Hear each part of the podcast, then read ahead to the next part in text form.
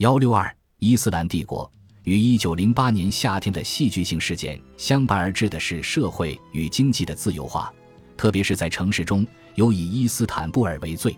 一九零一年，妇女曾经再度成为禁奢法令限制的对象，政府详细规定了她们穿戴的全副式面罩的长度及厚度。对于有幸乘坐汽车的女性来说，在车内也要戴面罩。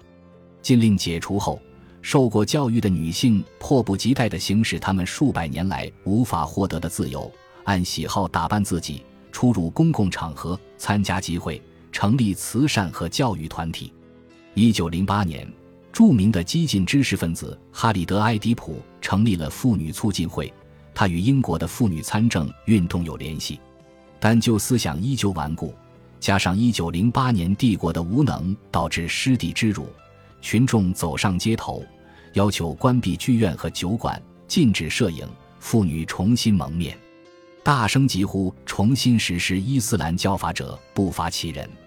另一个跳出来为自己的生存条件抗争的群体是工人。奥斯曼臣民一向都有向当局提出请愿，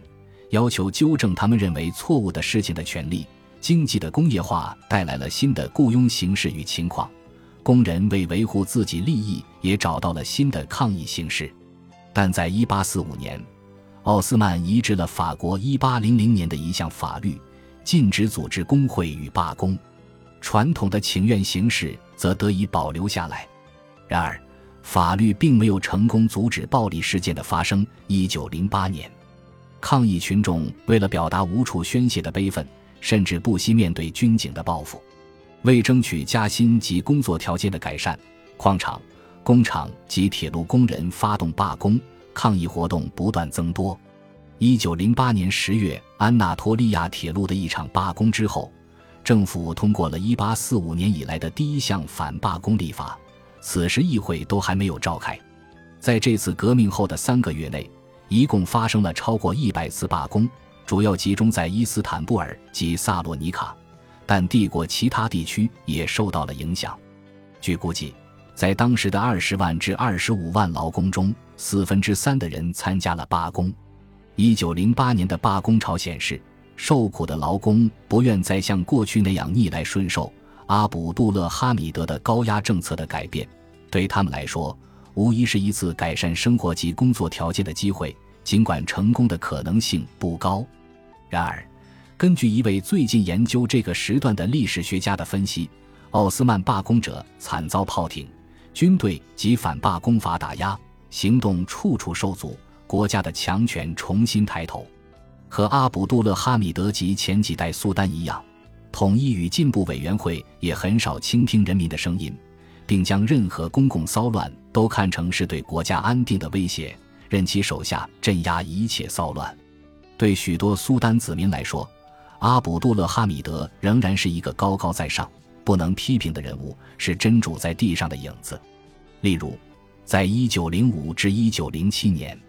安纳托利亚因赋税爆发民变。每当他罢免民众心目中的贪官污吏时，老百姓莫不欢欣鼓舞，祈祷他长命百岁。老百姓的这种尊重崇敬，使政治活动家不得不寻找其他煽动反政府思想的理由。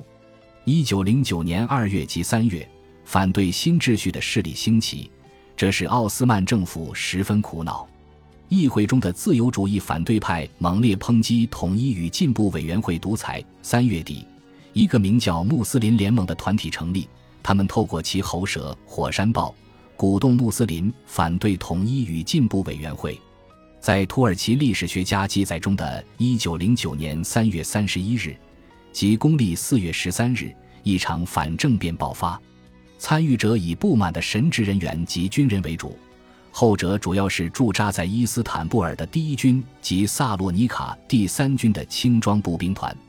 第三军的轻装步兵早在半年前就已经恶名昭彰，当时其驻扎伊斯坦布尔的人员扑灭了一起因拒绝出征也门而引发的兵变。一九零九年三月中旬。他们再度接到出征命令，这一次的任务是镇压驻叶尔德兹宫的阿尔巴尼亚部队的兵变，后者拒绝与安纳托利亚部队一同执勤。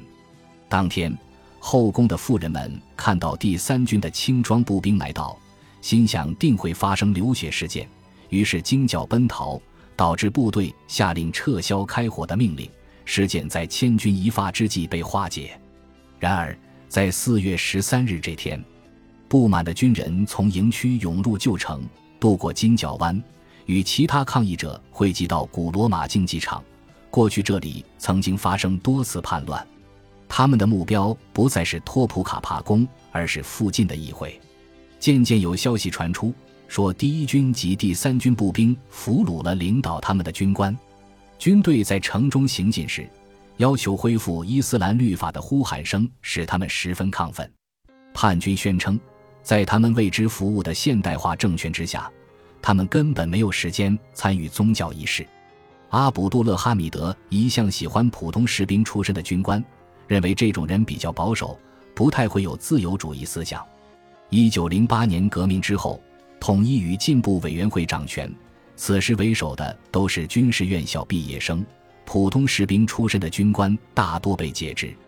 失去一切的军人和加入抗争的中低阶神职人员有着类似的背景。帝国进行变革后。两者都迅速丧失了原有的社会地位，于是他们一拍即合。此外，由于政府将在气候极端恶劣地区服役的期限减为两年，于是谣言纷传，说为了补充更多的兵力，神学院学生可能首次成为征兵对象，这更是火上添油。抗议者要求政府交出统一与进步委员会的高级人物，扮演中间人角色的校长收到了五项要求。大为其耳，国防大臣及议会议长下台，撤销某些统一与进步委员会重要成员的职务，重新彻底实施伊斯兰教法，免除军校毕业军官的职务，重新任用普通士兵出身者。苏丹承诺不惩罚抗议者。苏丹迅速做出了处置四月十三日事件的决策，政府辞职，叛乱者被赦免。苏丹承诺更加重视伊斯兰教法。某些历史学家认为，这次反政变完全出自阿卜杜勒哈米德及宫廷之手，奥斯曼家族成员以及高阶宫廷人员明显是三三一事件的幕后黑手，同时也是主要负责善后处理的人。这次反政变显然十分成功，统一与进步委员会迅速对人们眼中阿卜杜勒哈米德与叛乱团体之间的勾结作出回应，政府确实已经递交了辞呈。但苏丹的独裁行为完全违宪，而且蔑视议会。十天之后，苏丹及其幕僚发现自己完全被孤立于叶尔德兹宫中，遭到所谓的行动部队包围。这支部队的成员多数抽调自第三军主力，他们由指挥官马哈茂德谢夫凯特帕夏率领，迅速自萨洛尼卡赶来。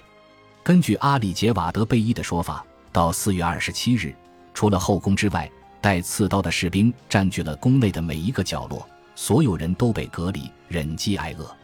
马哈茂德谢夫凯特抗议道：“他的部队并不是来推翻苏丹的。”但到了次日，经过议会激烈讨论，议会议员组成了一个代表团，其中包括亚美尼亚人阿拉姆埃芬迪、萨洛尼卡犹太人卡拉苏埃芬迪，以及穆斯林阿里夫西克梅特帕夏与埃萨德帕夏。一行人进入皇宫。宣布人民已经废除苏丹，阿卜杜勒哈米德要求代表团准许他到彻拉安宫退隐。他难以接受自己的作为导致了自己下台，痛责阿里杰瓦德不该出席向他兄弟新任苏丹穆罕默德雷沙德宣誓效忠的典礼。据阿里杰瓦德说，他痛哭流涕，向阿卜杜勒哈米德表明自己对他及对国家的忠心。阿里杰瓦德以为阿卜杜勒哈米德会在第二天搬到车拉安宫去，没想到当天晚上，马哈茂德谢夫凯特属下的军官就到叶尔德兹宫，要求他通知苏丹立即启程，为了自身安全前往萨洛尼卡第三军的驻地及统一与进步委员会总部的所在地。阿卜杜勒哈米德带着一个小包及最亲的家人，幺子穆罕默德阿比德埃芬迪。五子阿卜杜拉希姆哈伊里埃芬迪及一众妻妾登上四辆马车，前往火车站，踏上国内流放的旅程。根据报纸报道，退位的苏丹在车站喝了一杯水，赏了不少的小费给送水的人。痛心于主人的众叛亲离，阿里杰瓦德贝伊目送他们离去，并在早晨搬回自己在博斯普鲁斯海峡畔贝贝克村的家里。宪法既没有规定废除苏丹的条款，也没有明定主权在民的原则，因此议会根本无权独立批准阿卜杜勒哈米德下台。统一与进步委员会将自己看作人民意愿的代表，有功于恢复宪法，还权于民，并在反政变之后恢复秩序。但根据上述观点，他们的行为完全缺乏法理依据。然而，宪法却规定伊斯兰教为国教，因此伊斯兰教仍是认可主政者作为的依据。废除阿卜杜勒哈米德的决定，通过伊斯兰教法规定的手段获得了合法性。教长的教育，前往叶尔德兹宫通知苏丹被废除的代表团，就带着这样一份文件。反政变三三一事件几乎没有流一滴血，统一与进步委员会随后的报复却毫不留情。将近八十人接受了军事法庭审判，并被处以绞刑，其中五十多人为军人，还有两个帕夏、火山报发行人德尔维什瓦赫德提以及阿卜杜勒哈米德的家人。许多人下狱，参与兵变的底层士兵则被调至巴尔干修筑道路。三三一事件在杭省也产生了一些影响。四月十三日，由于政府要重新实施伊斯兰教法的谣言流传，埃尔金詹爆发兵变，当地的统一与进步委员会办公室被摧毁。四月十四至十六日，在整个情况依旧不明朗之际，阿达纳及其他地方的数千名亚美尼亚人被屠杀。城市的大部分则被焚毁。据当时的可靠消息，苏丹亲自下令屠杀亚美尼亚人，并摧毁了当地的统一与进步委员会，并派出煽动者挑拨穆斯林群众。而统一与进步委员会当时仍然抱着奥斯曼主义的理想，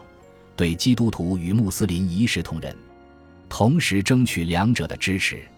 至少在阿达纳城里，穆斯林宗教领袖谴责屠杀的行为。并表示他们与亚美尼亚教会相处和谐。本集播放完毕，感谢您的收听，喜欢请订阅加关注，主页有更多精彩内容。